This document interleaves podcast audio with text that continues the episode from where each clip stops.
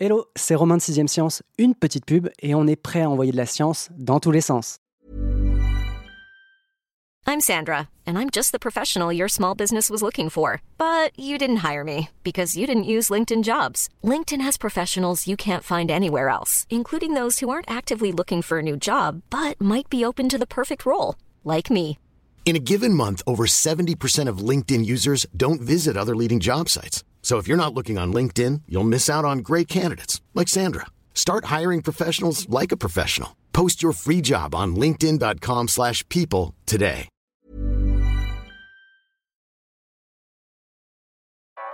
Vous écoutez 6ème Science.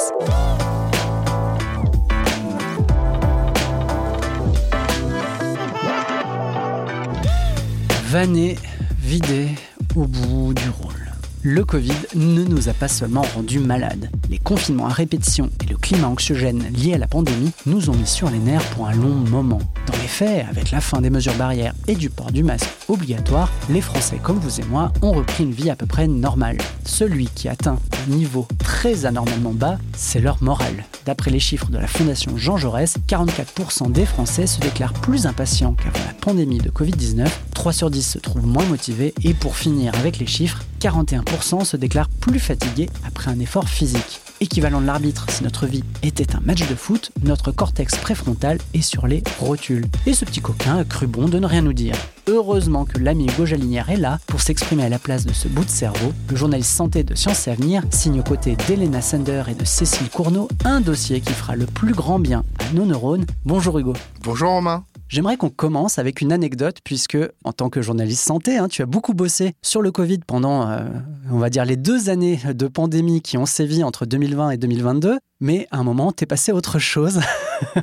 J'ai cru comprendre que c'était dur. Ouais, ouais, ouais, ouais. C'est vrai que à Sciences et Avenir, dès le début, on a été très, très mobilisés euh, sur le Covid. On était plusieurs. Et au fil de la première année, on a déjà eu euh, ouais, un sentiment de fatigue. Au début, c'est beaucoup d'intérêt parce que c'est nos sujets et que ça nous plaisait, qu'on comprenait. Moi, je me sentais vraiment dans mon bain. J'aime bien Mm. la virologie, etc. Mais au bout d'un an, euh, c'est très difficile aussi parce qu'il y a beaucoup, beaucoup d'études qui sortent. Certaines se contredisent les unes avec les autres. Enfin, il y a beaucoup de travail de décryptage à faire là-dessus. Et puis, il y a un moment où il y a une saturation Covid. Donc, on s'économise les uns les autres en se passant la balle. faut pas faire trop de Covid dans la semaine.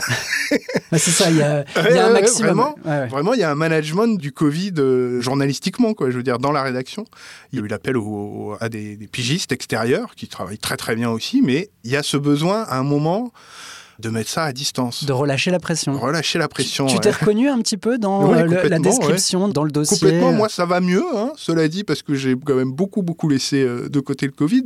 Mais oui, enfin, c'est quelque chose qui est diffus, une espèce de sentiment de fatigue qui traîne euh, dans l'air, et c'est là-dessus qu'on a voulu angler euh, pour parler de neurologie Mm. plus, plus dure, quoi, sur le, le contrôle de soi, les mécanismes cérébraux euh, qu'on mobilise au quotidien euh, ou pas. Parce que c'est ça, ça fait trois ans. hein. Là, on est début avril, mais le confinement, le début, c'était le 16 mars 2020. Donc, Mm. euh, ça fait déjà un peu plus de trois ans. Et c'est vrai que les symptômes que je décrivais, c'est-à-dire moins de motivation, moins de patience, plus de fatigue après un effort physique en 2019 ou 2020, c'est des symptômes qui sont en apparence relativement bénins, mais aussi difficiles à mesurer. Est-ce que tu peux d'abord me dire comment les études que tu as consultées, que vous avez compilées et que vous avez traitées mesurent ces symptômes?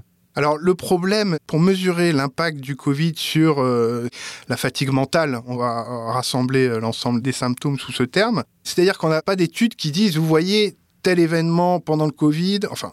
On en a pour les confinements, en fait, sur euh, les comportements addictifs, etc. Il y a des données.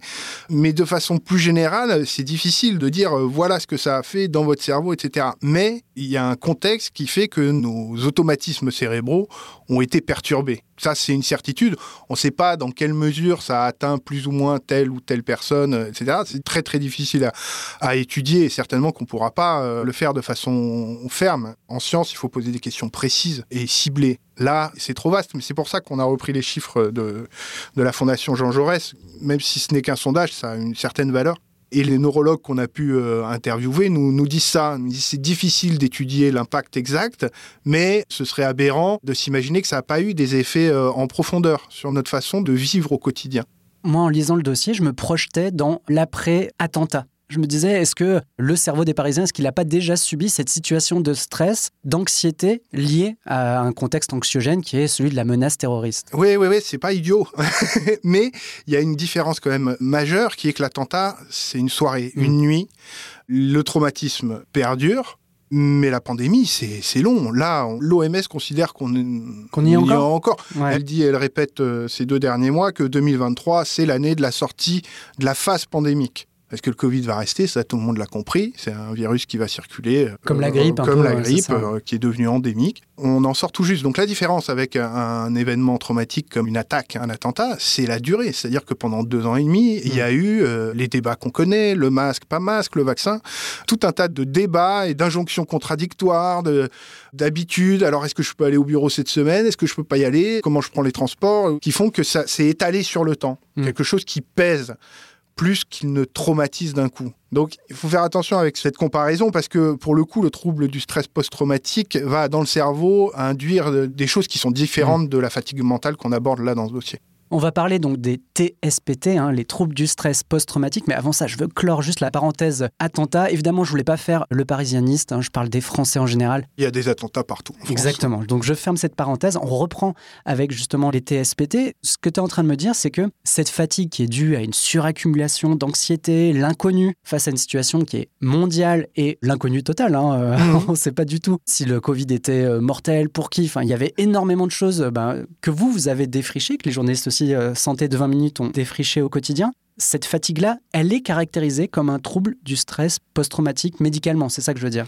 Il y a des études qui commencent à sortir maintenant parce qu'il y a des gens qui sont plus ou moins affectés par cette euh, période euh, pandémique. Et puis le virus induit en effet, tu as raison, une peur la hmm. peur d'être contaminé, la peur de mourir. Euh, il y a quelque chose de très pesant comme ça. Et en effet, alors en France, pas encore, mais aux États-Unis, ça commence à, sortir. Il y a une méta-analyse qui a été publiée. Une méta-analyse, c'est une analyse qui regroupe plusieurs, plusieurs études. Voilà, il y a plusieurs études qui ont été menées pour essayer de caractériser chez certains patients un trouble du stress post-pandémique. Hmm. et non post-traumatique. Donc en effet, euh, l'analogie est valable. En France, on n'a pas encore ce terme-là, mais il est assez pertinent, oui, pour certaines personnes qui sont réellement traumatisées. Mais c'est pas le cas dans Studio, par exemple. Non, je crois pas. Voilà. Rien à déclarer de ce côté-là. En lisant ce dossier, j'ai vu que l'OMS avait anticipé qu'il y aurait une sorte de vague de fatigue. Je ne vais pas parler de burn-out, hein, on n'en est pas encore là, enfin, j'ai pas l'impression, mais que cette vague allait déferler après la pandémie. Mais j'ai l'impression qu'il n'y a pas grand-chose qui a été fait pour l'empêcher derrière. C'est compliqué, c'est-à-dire que c'est des phénomènes euh, collectifs, euh, un impact euh, social généralisé. Et en effet, l'OMS, dès la fin 2020, il me semble qu'elle a commencé à en parler en octobre-novembre, parlait du risque de fatigue pandémique parce que c'est quelque chose qui est présent au mm. quotidien, à longueur de journée, avec, comme je le disais, ces injonctions on est forcé de penser à quelque chose dont on se passerait bien et qui complique parfois de façon euh, majeure le quotidien des gens. Donc oui, l'OMS a alerté assez tôt sur cette fatigue. Elle peut prendre euh, différentes formes. Là, on parlait d'un stress post-pandémique, c'est dans des cas euh, extrêmes de gens qui ont été bouffés par la mm. peur, quoi, qui n'ont pas osé sortir et qui n'osent pas sortir de chez eux. Ça fait deux ans, trois ans. Puis il y, a nous, on s'accommode comme on peut, mais il n'empêche que ça pèse. L'OMS s'en inquiétait particulièrement parce que cette fatigue pandémique peut conduire à des comportements collectifs qui vont aller vers l'évitement de ce qu'il faudrait faire pour réduire l'impact de la pandémie sur la collectivité. C'est-à-dire euh, le fait de ne pas se vacciner ben, Le fait de décider le vaccin, euh, non, en fait, euh, j'ai plus confiance, il y a rupture de confiance, le masque, pas masque, je sais pas, et eh ben je m'en fous, je m'en hmm. occupe pas. Qui vivra verra, quoi qui vivra verra et je m'extrais un peu de ce magma-là pour se protéger. Hmm. Quand on se protège comme ça, on ne protège pas l'ensemble.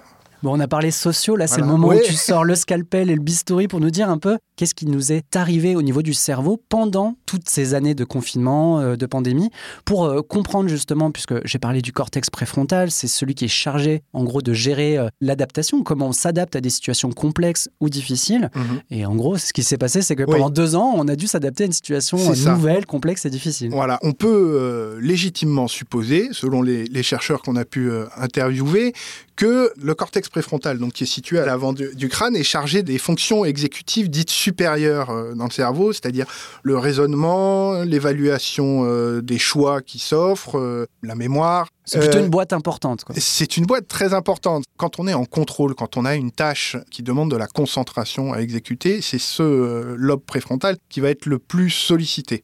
Il se trouve que la pandémie le sollicite plus Mm. parce que, comme les quotidiens sont perturbés, nos automatismes cérébraux ne sont plus adéquats. Donc ça veut dire que chaque jour, il faut faire ce travail de dire oui, mais alors là, comment je rentre? Qu'est-ce que je fais? Est-ce que je peux m'approcher de telle personne? Est-ce qu'on fait la réunion euh, en distanciel ou, ou en présentiel? Voilà. C'est tout un tas de questions qui se surajoutent parce que les automatismes qu'on a d'habitude sont plus pertinents. On fait plus le petit déjeuner à telle heure pour emmener les enfants à l'école, partir au travail, et pareil le soir. Enfin, il y a énormément de petits rituels ou d'automatismes qu'on a mis en place qui sautent, qui sont totalement bouleversés et qui nous contraignent en quelque sorte à une adaptation 24-24. Tout à fait. Comment cet engorgement, c'est-à-dire de tâches qui nécessitent du contrôle, au lieu d'automatismes qui se font un peu, Mm. un peu tout seul, comment cet engorgement se traduit dans le cerveau? On sollicite donc beaucoup ce lobe préfrontal. Ce qui est intéressant, c'est que fin euh, 2022, une équipe de l'Institut du cerveau et de la moelle épinière à, à Paris, qui travaille, elle, sur la fatigue mentale, Mhm. fin 2022, ils ont montré que cette fatigue mentale qu'on peut tous connaître à, à l'issue d'une journée de travail bien remplie, où on arrive, on est un peu lessivé, quoi. Voilà, et ça tout le monde le connaît, c'est la fatigue, une fatigue mentale. Si on doit accomplir encore une tâche à 19h après la journée de travail, on sera moins efficace pour la faire. Eh bien, cette fatigue mentale, les chercheurs ont montré qu'il y avait un neurotransmetteur essentiel dans le cerveau qui s'accumulait en fait lors de ces tâches. Et si on relâche pas la pression, si on se repose pas, il y a une accumulation de glutamate qui va un peu paralyser les connexions euh, Mm. cérébrales dans cette zone-là en particulier. Il faut faire attention quand on compare le cerveau à un muscle, mais pour le coup, euh, c'est pertinent. C'est un peu comme si on se retrouvait avec un, un cerveau qui est engourdi et qui finit par avoir des courbatures, quoi. D'ailleurs, dans le dossier, vous comparez cette fatigue hein, qu'on a tous euh, subie, peut-être qu'on subit encore aujourd'hui, au phénomène d'usure neuronale qui frappe certains sportifs de haut niveau. Oui, tout à fait, parce que cette équipe, elle a commencé à travailler sur des triathlètes, donc des athlètes de haut niveau qui font euh, triathlètes, course, Vélo. nage et vélo. Pour mettre ça en lumière, ce phénomène dans le cerveau, ils ont surentraîné des athlètes. C'est-à-dire qu'il y avait euh, certains athlètes qui faisaient leur entraînement professionnel, donc euh, intense, hein, c'est pas des, Oui, c'est pas euh, le coureur du dimanche. euh, c'est pas des coureurs du dimanche. Et il y en a d'autres à qui on faisait une surcharge d'entraînement. Et on s'est rendu compte que chez ceux-là, à partir d'analyses d'imagerie cérébrale, que chez ceux-là, en effet, il y avait cette accumulation de glutamate et une tendance à la fatigue mentale qui se traduit par une plus forte impulsivité, en fait. Concrètement, qu'est-ce qui se passe pour un athlète qui a été surentraîné? Concrètement, il est sur la voie du burn-out, en fait. Ça veut dire que pendant la course, quand il faut mobiliser des capacités de contrôle pour poursuivre l'effort d'endurance, en l'occurrence, Quand on atteint le 30e kilomètre sur un marathon, que ça par commence exemple. à faire mal. Mm. Et là, ça se joue dans la tête quand les sportifs disent toujours c'est le mental, c'est le mental. Mais c'est vrai, c'est aussi le mental et c'est le cerveau. Et quand on a besoin de recruter des, des capacités de contrôle pour aller au-delà de la douleur physique et de la fatigue physique, musculaire, Hmm, quelqu'un qui aura été trop entraîné va s'arrêter. hmm. Il va, lâcher. avoir, va lâcher, va avoir une réaction impulsive qui va lui dire non, mais stop. Et il s'arrête. Et il a perdu. Bon, on a compris que euh, notre cerveau avait des cernes au niveau des neurones, que tout était compliqué à gérer. Maintenant qu'on a posé le diagnostic, comment on soulage ce cortex préfrontal qui continue d'être pas mal sollicité aujourd'hui, puisque tu l'as dit, hein, le Covid est encore parmi nous. On va parler de méditation, mais j'ai d'abord envie qu'on parle des automatismes et du fait qu'il faille en installer davantage dans notre quotidien. Tout à fait. En fait, pour reprendre le contrôle de soi, c'est le paradoxe euh, que mettent en lumière les neurosciences aujourd'hui, c'est qu'il faut savoir lâcher prise. Mm. C'est-à-dire que si on est tout le temps dans le contrôle, on va droit au burn-out. Quoi. Il faut avoir des automatismes, être capable d'accomplir euh, des tâches de façon automatique. Ça veut pas dire de façon bête, hein, c'est pas des tâches bêtes et méchantes, c'est pas ranger les couverts euh, de- du lave-vaisselle. Par exemple, des tables de multiplication. C'est pas bête des tables de multiplication. On les apprend et on en automatise euh, la connaissance. Ça ne nous demande pas d'effort de dire 5 x 5, 25 ou euh, 8 x 8, 64. Très bien, je confirme, t'es bravo Hugo. Voilà. Merci Romain. Ça vient automatiquement, mais c'est pas bête, c'est quelque chose qui a été appris. En principe, quand on a un métier, il y a des choses qu'on fait plus facilement que d'autres, mais Mm. une personne dont c'est pas le métier trouvera ça très compliqué. Bon, c'est sur ces choses-là qu'il faut pouvoir s'appuyer, il faut pouvoir automatiser un maximum de choses de façon à économiser ses capacités de contrôle. Et alors, automatiser, ça veut pas dire faire les choses bêtement, parce que nos capacités de contrôle vont être là pour ajuster le tir. On a une dizaine de mails euh, auxquels répondre euh, le matin. On va le faire plus ou moins automatiquement parce que bonjour un tel, euh, j'ai bien pris connaissance. Voilà, voilà. Bon, on sait ce qui se passe, mais il y a quand même un peu de contrôle.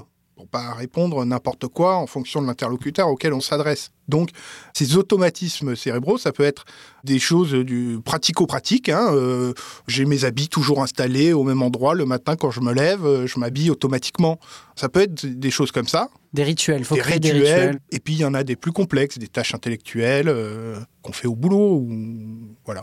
Tu penses à quoi comme tâche euh, justement intellectuelle qu'on peut automatiser Ça peut être un peu de lecture, parce qu'il il y a une partie de notre lecture qu'on peut faire un peu en mode automatique, j'imagine. La lecture, oui, c'est- typiquement, ça se fait en mode automatique. Après, euh, comprendre ce qu'on lit en fonction de ce qu'on lit, c'est là où il va y avoir des capacités de contrôle. euh, euh, Donc, faut plus ou pas lire Science et. Avenir. Il faut lire quelque chose d'un peu plus, encore accessible. Ça se lit tellement simplement, c'est tellement bien vulgarisé, Romain.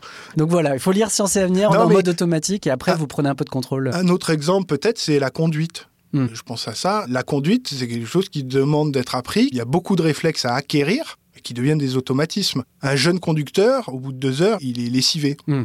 Vraiment, ceux qui ont passé leur permis savent que au bout de deux heures de conduite, on est très fatigué. Un conducteur qui a beaucoup d'expérience, qui conduit depuis 15 ans, qui a fait plusieurs fois des longs trajets, ah, il va faire 4-5 heures, il peut les faire. Pour un jeune conducteur, c'est très dangereux. Hmm. Cela dit, on se souvient qu'il faut faire une pause toutes les deux heures sur la route. Très bien. Donc ok, euh, je comprends mieux ce que tu veux dire par automatisme. Ce que j'aimerais bien, c'est peut-être que tu nous expliques comment notre cerveau bascule de la tâche automatique au contrôle de soi. Alors, Là, c'est pas une réponse en mode automatique que tu es en train de me faire. hein. Je vois qu'il y, a- beaucoup de contrôle. Exactement. oui, et je sollicite ma mémoire aussi parce qu'on a publié une, infographie dans le numéro, euh, voilà, que j'ai pas sous les yeux, mais on va essayer de simplifier. Les choses qu'on fait de façon automatique recrutent pas les mêmes structures cérébrales que quand on a besoin d'être en contrôle. Ces structures cérébrales, elles sont plus profondément enfouies dans le cerveau, plutôt à un niveau central. On a le striatum. De façon générale, les noyaux codés euh, du cerveau sont impliqués dans ces tâches-là. Le problème, c'est que dès que l'automatisme ne suffit plus, il y a des réseaux de neurones qui permettent de nous en avertir et de dire il faut recruter le cortex préfrontal pour ajuster, Prendre une décision. prendre une décision, évaluer. Voilà, automatiquement, là, je peux pas et j'ai besoin de réfléchir à ce que je vais faire et comment Mm. je vais le faire.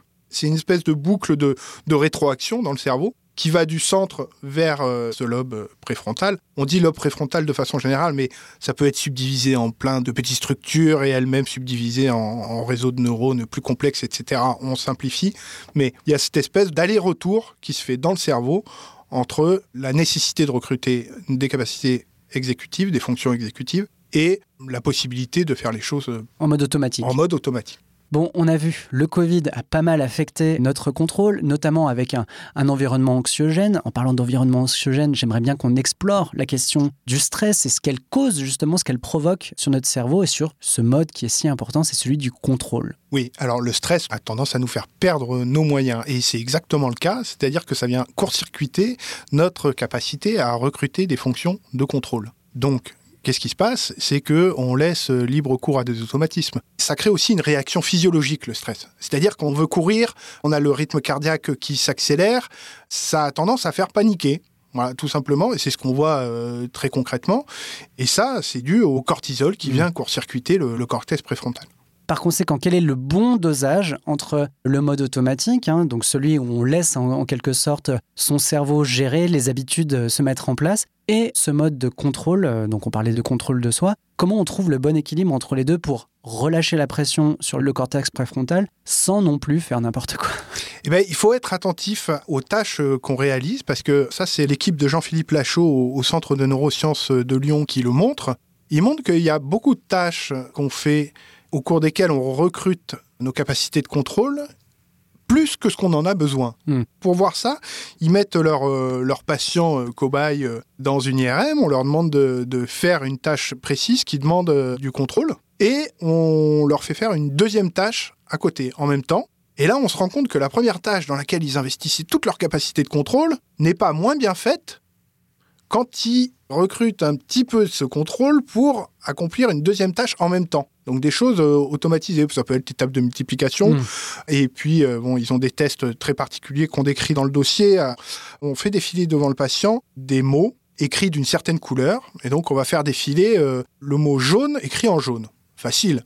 Le mot vert écrit en vert, le mot rouge, etc. Et puis, là où on a besoin de recruter du contrôle, c'est quand tout d'un coup, on fait défiler les mots. Le mot jaune écrit en vert, le mot vert écrit en rouge, etc. Mm. Et là, notre cerveau, et on le sent bien quand on fait l'expérience, vous pouvez la faire chez vous, on sent bien que là, tout d'un coup, le cerveau, il, il est obligé de faire une, une brèche dans, son, Ouais. dans sa façon automatique de lire ces mots et de dire, bon, bah, c'est jaune euh, écrit en jaune, vert écrit en vert, etc. Parce que on va avoir tendance à vouloir dire la couleur dans laquelle est écrit le mot plutôt que de dire le mot. Bien sûr. Voilà. Oui, il y a des tests d'automatisme un peu comme ça où on fait, euh, Voilà, on répète euh, de quelle couleur est euh, telle chose, telle chose, telle chose, et puis la dixième fois il y a un piège et Voilà. on répond blanc alors qu'en fait Exactement. c'est pas, c'est pas Et- du tout ça.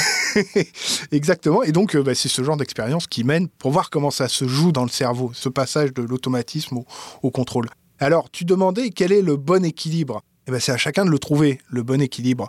Merci Hugo, non, super. Mais, mais non, mais, mais quand même, cette question nous, nous permet d'explorer un, un état qui intrigue euh, pas mal chez les psychothérapeutes, les neurologues et les sportifs qui connaissent aussi ça. C'est ce qu'on appelle le flow. Hmm. Alors le flow, en bon français, ce serait le flux, mais euh, c'est un concept inventé euh, dans la langue euh, de Shakespeare. Donc on dit le flow. Ça décrit presque un état second, hein, on pourrait dire, d'une personne qui est à la fois hyper concentrée et hyper détendue. Hmm. Alors les sportifs appellent ça être dans la zone, c'est quand ils sont vraiment tellement bien, chaque geste est parfaitement exécuté et en même temps ça leur demande pas particulièrement d'efforts. Ils se reposent évidemment sur l'entraînement, ce sont des capacités surentraînées, où le jour J, on laisse aller et tout fonctionne. Alors ça marche aussi, euh, c'est Jean-Philippe Lachaud qui donne cet exemple chez un, un- un musicien concertiste, là aussi il s'agit de personnes surentraînées, qui va être tellement absorbé par sa tâche que ça fait partie des critères pour décrire cet état, que la distance entre le sujet et l'objet a tendance à s'effacer. Imaginez-vous un menuisier complètement absorbé par son morceau de bois, qui sait précisément quelle forme il veut lui donner, quelle épaisseur, et qui s'oublie un peu dans sa tâche, qui est hyper concentré dans quelque chose qui demande en principe beaucoup de contrôle, mais que l'expertise va rendre euh, non seulement presque facile, mais Mm. agréable, peu fatigante, alors qu'un novice, ce serait une tâche quasi- quasiment impossible pour un novice. Oui, il se fond en quelque sorte dans sa tâche et euh, du coup Exactement. Enfin, il s'oublie pas parce que je au contraire, il reste dans le contrôle, mais il s'oublie totalement euh, dans, Tout à dans- fait. dans ce qu'il a compris. Et alors, il y avait un sportif euh, dont le cerveau a été étudié euh, à Lyon, qui lui décrivait ça. en fait, ils sont pas dans l'automatisme pur, parce que le contrôle est là toujours pour ajuster, Mm. en fait. Il y a toute une base de réflexes et d'automatismes qui ont été acquis par le surentraînement, mais ça suffit pas quand même. Parce que si on se relâche complètement, complètement, l'erreur peut arriver. Une faute inattendue, et bon, là, c'est la catastrophe, je sais pas. un point perdu, ce genre de choses. Voilà, un Hmm. point, le skieur euh, qui dérape. ou Voilà, donc le contrôle est très important là-dedans, mais c'est une façon de le recruter avec parcimonie et Hmm. toujours à bon escient. Bon, malheureusement, aux dernières nouvelles, ni toi ni moi n'avons le niveau de Rafael Nadal euh, au tennis, quand bien même il est blessé et proche de la retraite, ou de LeBron James au basket. Comment on peut appliquer ces conseils pour atteindre une forme de zone ou de flow dans les tâches quotidiennes qui sont les nôtres, que ce soit au travail ou à la maison Il faut trouver une activité euh, qui nous plaît. Le critère principal, c'est d'avoir une bonne adéquation entre l'objectif que je vise et ce que je suis capable de faire. Si je vise des choses trop difficiles, il y aura de la contrôle. frustration. Il y aura que du Il y contrôle. aura Ouais. beaucoup trop de contrôle et surtout beaucoup de frustration. Donc, il n'aboutira à rien. Une fatigue, là, c'est la fatigue mentale rapide euh, garantie. Et si je cherche à faire quelque chose qui est trop simple, là, il n'y a plus de contrôle. Pareil, on est dans l'automatisme, on fait ça, euh, et il n'y a pas de recherche de faire quelque chose de bien, puisqu'on Mm. sait le faire. Cette adéquation, elle est très importante. Le plaisir qu'on prend à une activité. Et alors, pour donner un exemple, mais ça, ça peut être euh, la musique, la peinture, euh, des activités artistiques souvent, des activités sportives aussi, chez les amateurs, euh, peut y avoir ça. On ressort d'une séance de foot où on jouait contre des gens d'un niveau qui était pas trop élevé, mais pas trop faible. C'était équilibré. On ressort de la séance avec cette sensation. euh, c'était vraiment bien, j'étais bien, j'ai fait tout comme il fallait, etc. On, est bien, on est content. Un autre exemple, ce serait la, conduite. Je parle beaucoup de conduite aujourd'hui, mais la conduite, c'est tout à fait ça. Un conducteur expérimenté, euh, qui conduit depuis 20 ans euh, régulièrement, peut expérimenter euh, cet état de flow. Est-ce que la méditation, je l'ai évoqué rapidement un peu tout à l'heure, peut nous aider à atteindre ce niveau d'équilibre euh, parfait, en gros, d'être sur ce nuage un petit peu?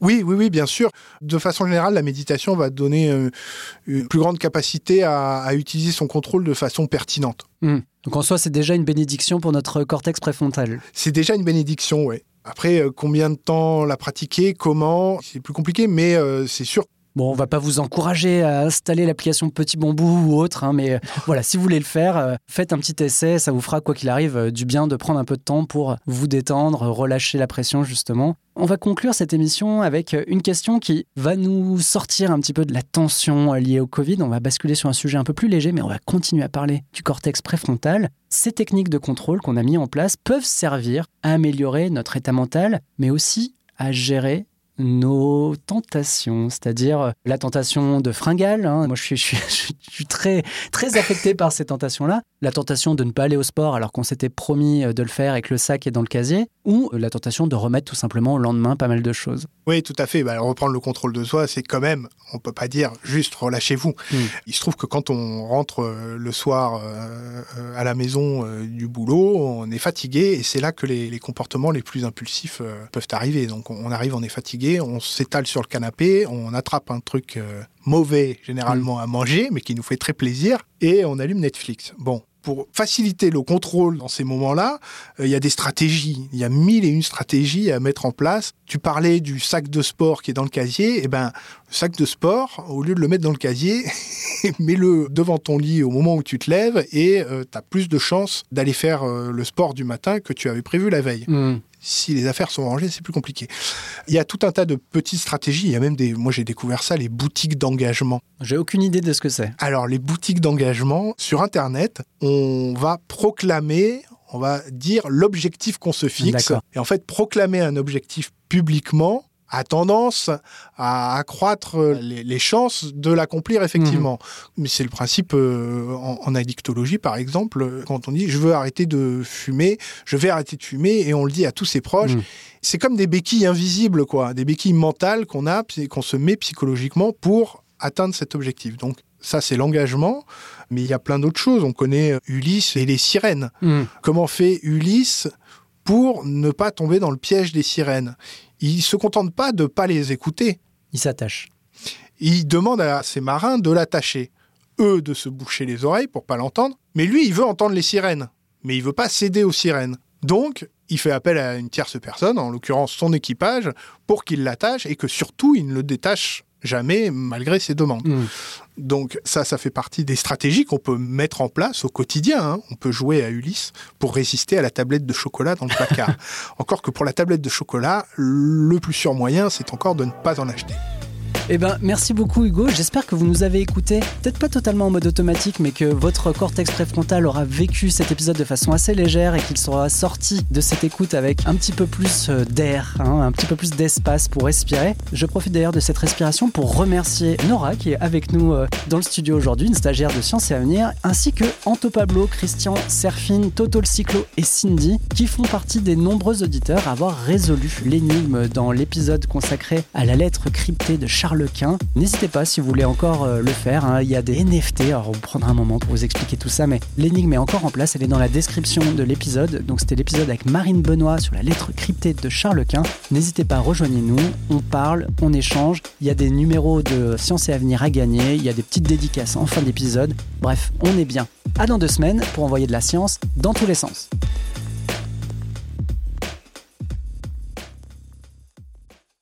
On ne va pas se quitter comme ça. Vous avez aimé cet épisode? Sportif, généraliste, sexo ou scientifique, varié mais toujours bien informé. Découvrez les autres podcasts de la rédaction 20 minutes sur votre application d'écoute préférée ou directement sur podcast au pluriel.20minutes.fr.